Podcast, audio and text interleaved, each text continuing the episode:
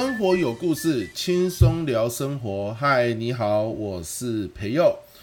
上周呢，有机会跟一群人吃饭，其中在聊天的时候啊，有一个人说起他年轻时候的故事。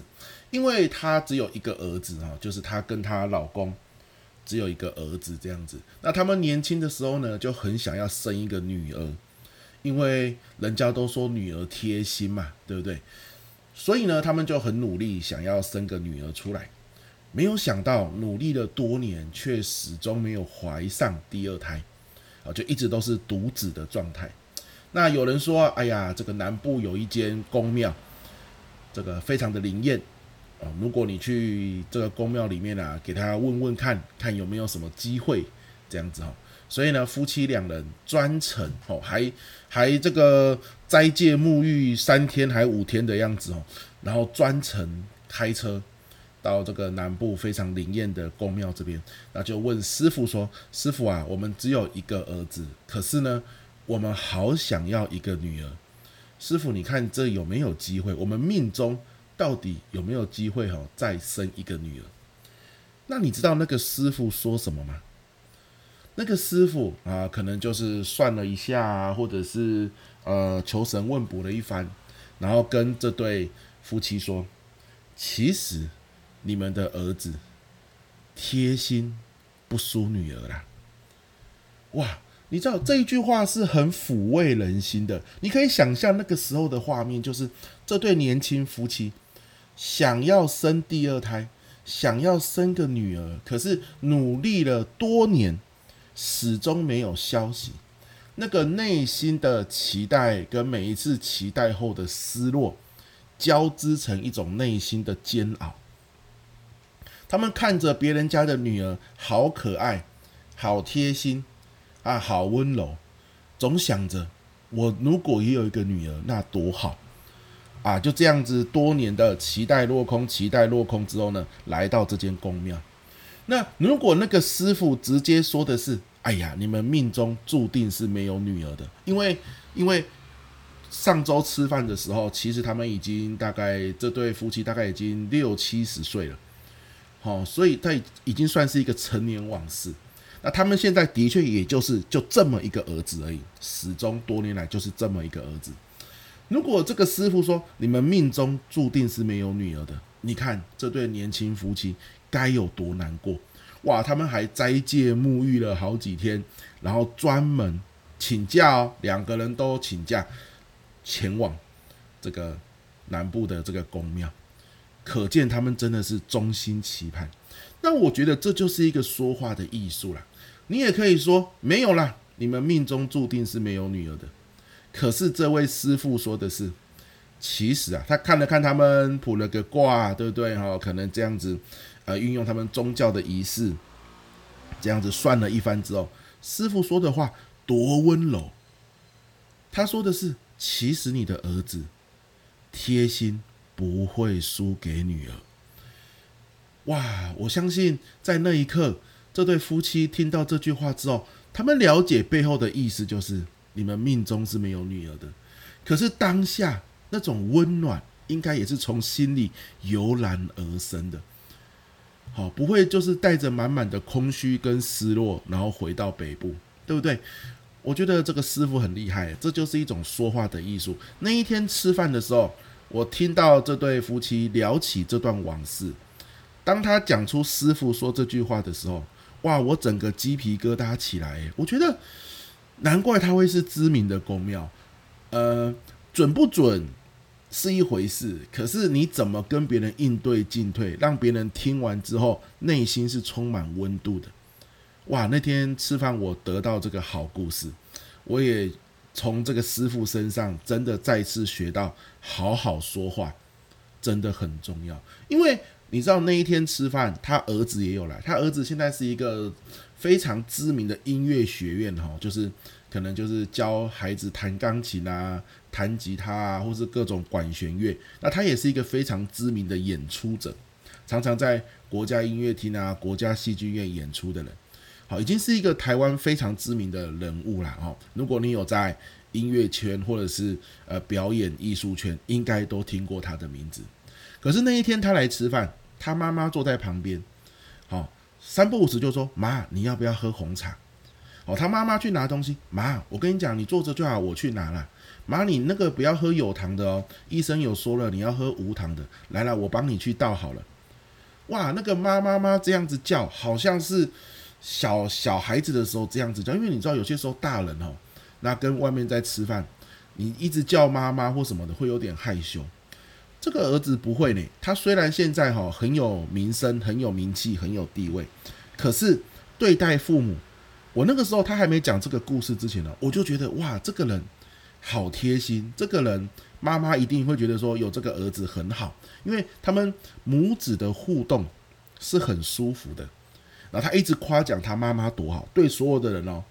夸奖他妈妈多好，那他妈妈一直拍着他的肩膀说：“没有啦，你不要讲这些啦。”可是笑得很开心，真的应了师傅当年那句话：“你儿子的贴心不输给女儿。”哇，这个是我第一个故事哦。那从这次吃饭延伸出第二个我印象很深刻的事情哇，这次吃饭真的是很值得，因为今天光这个饭局哦，我就要讲三件事哦，在今天这个分享里面。第二件事情是那一次吃饭哦，像我刚刚讲的那对想要生女儿那对夫妻啊，他们其实是有个工厂专门在生产那个饮料杯。现在我们去买五十岚啊，哈，或或买清新啊，哈，各种饮料店不是都有那个饮料杯吗？他们就是专门在生产那个饮料杯的工厂，好，而且做的很棒啊，做的有声有色哦，那个是还有独家技术这样子。那天他们夫妻俩来是有司机载他们来的，好，那司机开的车子，我就这样说好了，宾士还不是在他们眼中算是很高规格的车，他们开的车子也是 B 开头的，好，那司机载着他们来这样子，好，那同桌的人也都是，比如说是一个公司的执行长啊，啊，不然就是这个千万电销天后。哦，然后不然就是刚刚讲音乐学院的院长啊，知名的演奏人员，好，就是这样一群人一起吃饭一样。为什么我会跟他们一起吃饭？晚点再来和大家说。关键是那一天是吃一个简餐，好，因为我们就是早上有事情，大家一起讨论，一起忙了一阵之后，刚好到中午时间，就附近找一个简餐店啊，吃一个咖喱鸡排啊，啊，吃一个鸡肉冻啊，啊，这样子喝点饮料聊聊天。一群人大概八九个人吧，好，你也点一个简餐，我也点一个简餐，大家吃吃吃吃吃哦，吃的也算开心，然后聊天聊聊自己的往事，聊聊自己的故事，聊聊自己的奇闻异事，好，整桌也是很欢乐。那吃到了最后呢，我就发现出了一个我跟大家不一样的地方，哪里不一样？简餐嘛，就比如说我点这个亲子丼啊，就是。有蛋有鸡肉啊，有两个小菜，那一碗饭一碗汤，对吧？啊，有人点鸡排冻啊，鸡排有蛋啊，小菜一碗汤这样子，整桌只有我的饭是吃完的，其他所有的人他们的饭大概都只有吃三分之一碗，或是只有吃半碗。我还有拍照诶，我当场说等一下大家不要动，我拍一张照。天哪，只有我的饭吃完诶，你们的饭都没有吃完。这这什么意思？你知道吗？或许哈，或许大家工作都忙。你看这些啊、大主管对不对？哈，这个电商高手、大演奏家，每天行程一定也是很繁忙的。我也行程很繁忙，所以我常常给自己的借口就是：哎呀，我就没时间运动嘛。所以你看身材变那么胖，可是他们的身材都很好哎，保养有素。好，那怎么做的？他们也一样很忙啊，也很少时间可以运动啊。他们怎么做的？你发现了吧？他们很有自制力。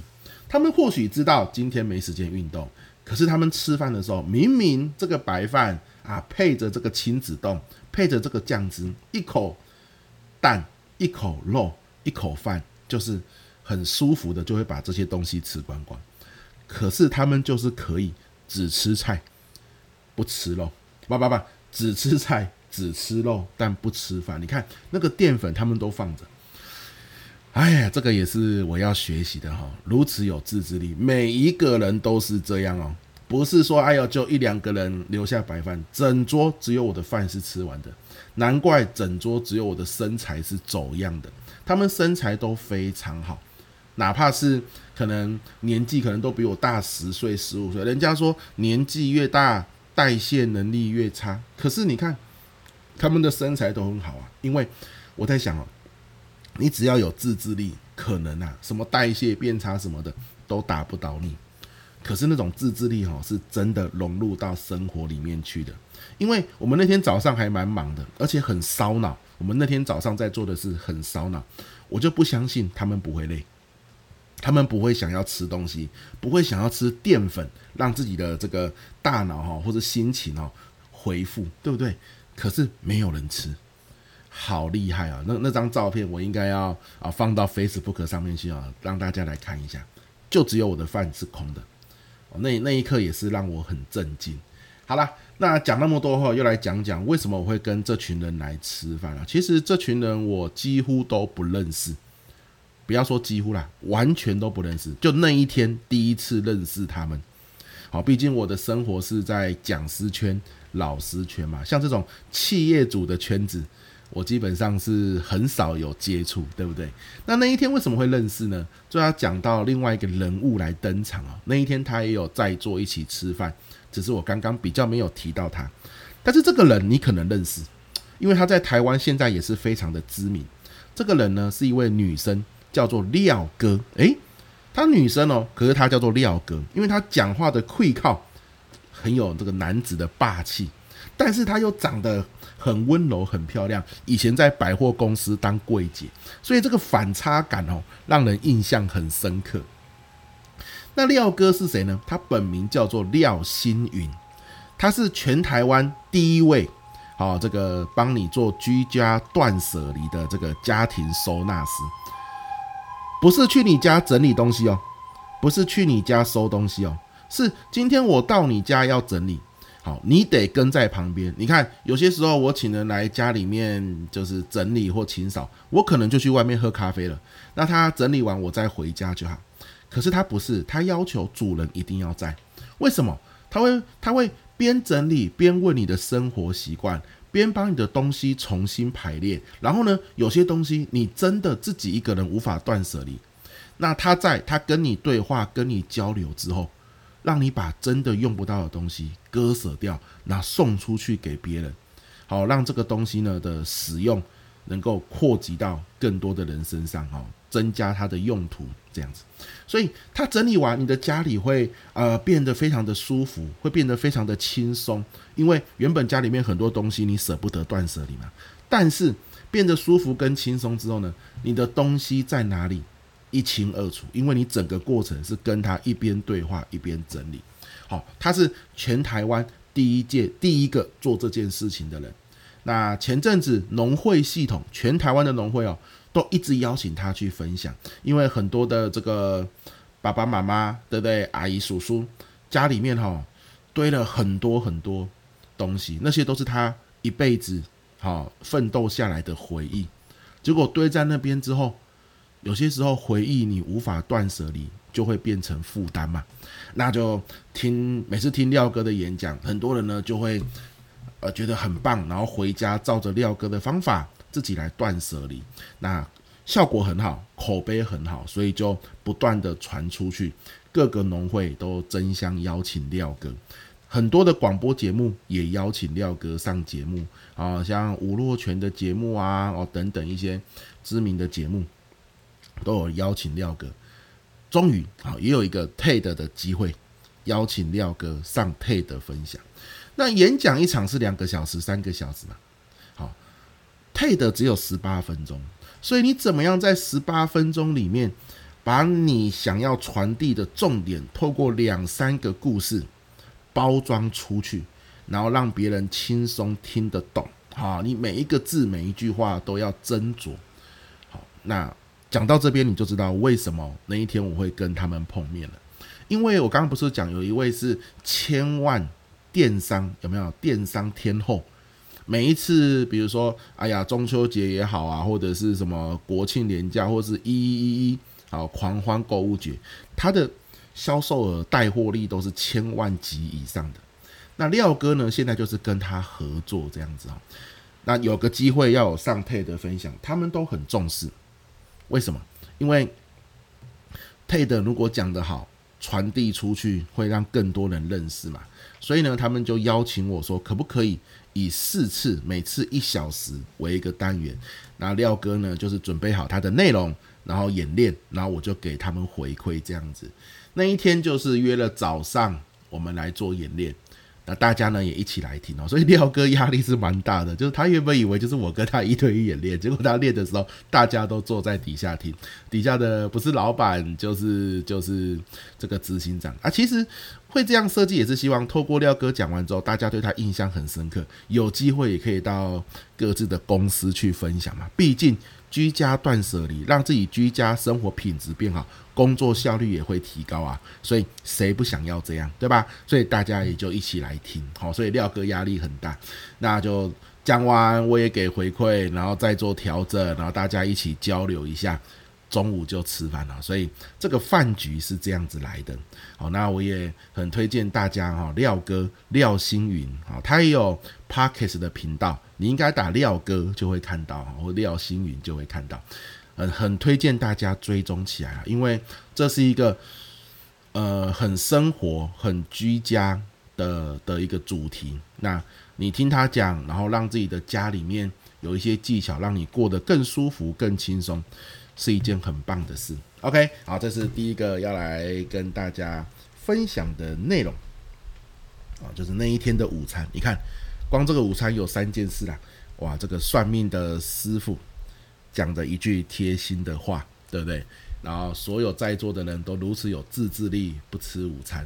那跟大家啊，这个分享一下廖星云廖哥啊他在做的事，也欢迎大家追踪起来，追踪起来。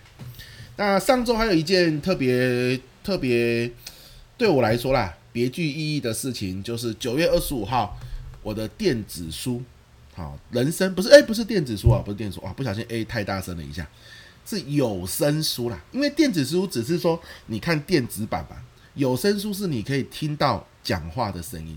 我第一本书叫做《极度吸睛》，对不对？好，它是专门写给。诶，需要演讲啊，需要简报啊，需要教学的所有上台者，哇，那你有一些方法，怎么样？你在上台的时候，别人可以专心听你说。那这本书呢，获获得大家不错的回响了哈，感谢各位朋友的支持。所以它大概现在已经卖了五刷还六刷，好这样子，那就谢谢大家。那有有有一个专门在出有声书的公司就看到了这本书，那他发现里面的案例很多嘛，都是我实际去演讲或教学的案例。他就在想，如果这些案例哈能够我用声音的方式把它讲出来，那我在讲的过程中很像回到当时简报或教学或演讲的现场，哇，那这本书哦，人们用听的可以更身临其境。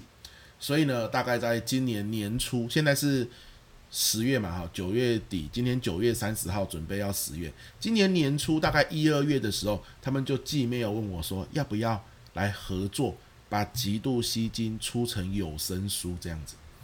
那他还说，诶，如果老师哦，你真的时间不方便，因为他们在台北，我住台中嘛，那录音的地方在台北。老师，你真的时间不方便，我们也可以请。啊，这个声声音的专家来帮你录这本书。其实我当然是乐观其成啊，因为《极度吸金》这本书是我第一本书嘛。啊，我非常就好像我自己的儿子一样。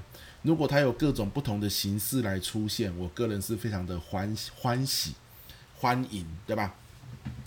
但是我就在犹豫，我到底要请别人录，还是我自己去录？这辈子没有录过音，也不知道我自自己这个声音，自己这个咬字，会不会哦一直被打枪，然后耽误了人家工作人员的时间，录了老半天，最后不能用，哇，那那那不就是不好意思了嘛，对吧哈？所以我犹豫了好久，一直没有回信，就是要回他说，到底是请专业的声音人员来录，还是我自己录？这个一犹豫，大概就犹豫了快要一两个月。最后狠下心来，既然这是我第一本书，那他的第一次有声书，为什么我不自己来试试看呢？真的不行，跟人家鞠躬道歉，对不对？买饮料请大家喝，请大家吃饭。好，那我就是尽力的，就是跟大家说声不好意思，真的录不起来，浪费了大家的时间的话，好，所以呢，我就呃回信说，我来录，我自己录。哇，那就定了大概四五次的录音时间了，一次录就是一整天了，因为台中台北嘛，你一次录录半天哦，万一要录好几次，这个舟车劳顿也不是办法了哈，所以就狠下心来，一次定个三天还是四天，一次就录大概六七个小时，好，把它录完这样子。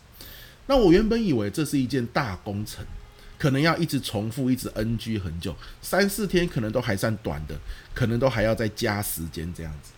那那一天到了录音室，这真的是很专业。就是你可以想象哦，以你以前有看过那种那种警察在审问犯人的电影有没有？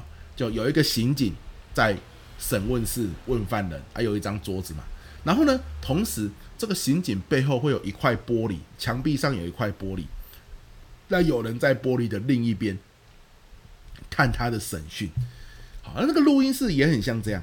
我在一间录音室，只有我一个人哦，然后很高级的这个电容式的麦克风，那个麦克风哦，收音好好，我就是有时候录音不小心打个嗝都会收进去，啊，不小心这个这个气哦，因为你一直讲话嘛，然后你要吸气，然后讲话，气跑到胃里面，它会打嗝吐出来，那个声音都收得好清楚。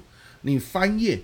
我们拿那个稿纸，它不是定好的，它就是比如说两百多页，它就是列印出来啊。你讲讲到底，你要翻页，那个翻页的声音也是收得很清楚，所以都要很小声、很很很细致的来去做这些事情，这样子就很棒的一个体验了。那我在这间录音室，我的眼前就是会看到一大一大片玻璃。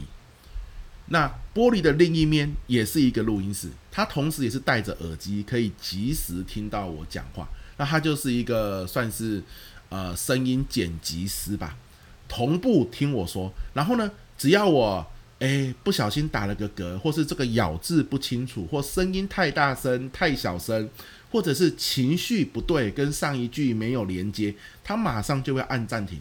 然后跟我说：“培祐老师，不好意思，这一句我们重来哦。刚刚那个声音太高了，你要低一点。”好棒！那我我们就这样子开始录，然后觉得不行，马上暂停，这一句就重录。我个人是觉得这样子蛮有效率的啦。那有些时候这一段话用文字写很通顺，可是讲出来就有点不顺，马上就做调整。好，所以对面有我的那个内容的设计师，所以对面坐了两个人，一个是声音编辑师。一个是内容设计师这样子，那一连续四天，他们就这样子陪着我，好，隔着玻璃，戴着耳机，然后互相交流这样子。越录原本一开始有很多地方要调整，那越录越顺。为什么？因为我因为我极度吸睛这本书就是几乎啦都是满满的我实际教学好实际演讲的案例。那讲完之后呢，后面会带一个技巧，好吸睛的方法，所以案例很多。本来这本书出没多久，就收到很多读者的信，说老师看了你的书，好让我上台呢更有方向，更知道怎么样抓住学生的注意力。如果可以哦，好想要亲自听老师你上课的样子，因为书里面很多我上课的案例嘛，但毕竟文字跟实际听我带领。那个声音语调啊，还是有差，对不对哈？就说很希望可以实际看我带领的样子。所以当我在录这个有声书的时候，每一个案例啊，我都好像回到当时的现场，那个画面都还很鲜明。好，所以我的语调很自然而然的，就好像是上台在演讲或上台在简报的语调。那这样的一个自然的方式，我就是在做我自己嘛。诶。录这些东西的时候，反而我们的声音编辑师跟内容设计师都非常的满意，所以后面越录越快，越录越快，越录越快，最后我们还提前整整一天哦完成，包含校稿，三天就完成了这本书。好，那大家都觉得哇，好不可思议，我也觉得哇，好不可思议。那很高兴自己哦，当初勇于接受这个挑战，所以又多了一个经验，这样子也让。这个我人生中的第一本书，好，那他的有声书，好，也是我自己的声音来出演，觉得非常的开心。那也欢迎所有你可能是演讲者、简报者、教学者，好，今天呢，我会把这个有声书的连接，好，放在我们的说明栏，好，也很欢迎你哈，用聆听有声书的方式，更身历其境的知道哦，我这个案例当初我是怎么样。去去去做演讲或者是教学，那我相信你会呃有更深的理解，说怎么运用这样子。好，这也是上礼拜对我来说非常重要的一件事情啊，就是我的有声书终于上架了啊，就这么一个事情这样子。好，上礼拜还有什么事情呢？我想一想啊，有没有值得跟大家来分享的哈？嗯，差不多就是这个样子吧。我来翻翻看我的手机，有啦。我我最近哦，这这也不是上礼拜的事，就是我最近不知道为什么接的演讲都是高铁没有办法到的，也就是说，也就是说我要跑非常，就是我要自己开车去才可以，啊，不然会来不及啊。你高铁又要转公车，又要转捷运，好，会来不及。我我我不知道有没有跟你讲过那个上周去宜兰的事情，应该有吧？哈，应该有跟你讲过了，就是去宜兰，然后上课，然后我的那个刚好是礼拜四晚上嘛，啊，读书会，所以飙车飙回来的故事这样子。那你知道吗？我等一下录完影，录完音，我又要去基隆，又是两个多小时的车程，啊，下午一点到五点的课啊，现在是早上九点五十六分，所以我刚刚看了一下 Google Map，大概是两个多小时。好，经国管理学院，就那个地方，你就算高铁也到不了基隆。好，你要转火车，火车就算到了基隆，你也不是一下火车走路个十分钟就可以到学校，你势必又得再转计程车。哎呀，转来转去真的是太累了，还不如开车去哦。啊、我当初接，我真的不知道为什么诶，听到经国管理学院，我直觉以为在桃园，你知道吗？那如果在桃园呢，我可能坐高铁到桃园，然后请这个啊学校的邀约窗口可能来接我一下，或者坐计程车过去也就可以啊，不用说还要转火车，还要这还要那麻烦，对吧？基隆就没办法了啊，真的是，所以后来还是决定自己开车去好了啊，所以而且这个。经国管理学院的课哦，它是连续四周，就是从今天开始，那一路四周，好，要要来去分享。但不这应该是要下周讲的嘛，因为我每一周的这个生活周记讲的是上一周发生的事啦哈。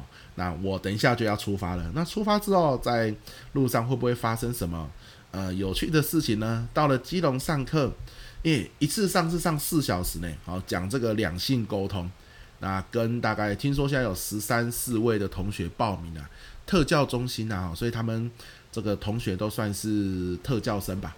好，那怎么样哈？他特教生当然也有追求跟异性交流、跟异性交往的权利啊，对不对？可是的确哈，在这个人们是很视觉化的动物嘛，讲究第一印象的动物，的确说实话比较不容易。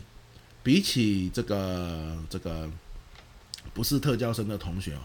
需要更多的心理建设，好，跟更了解人际沟通的技巧，所以我觉得这样的一个分享是很有意义的啦。一次四小时，维持四周，就是十六个小时，对吧？四周嘛，对，然后十六个小时，所以大概也不是去上课，大概会用一个啊交流、对话、互动的方式来了解现在同学们到底在实际的校园生活中跟异性。或是跟朋友沟通，遇到了什么困难，遇到了什么挑战，哈，内心有什么样的想法？我想可能是这十六个小时我们一起互动很重要的关键。这样子，好啦，那我想这一集就到这边啊，希望这一集你有收获，以后吃简餐真的，原来饭量是可以克制的，不容易啊。OK，好啦，那我们下一集见，拜拜。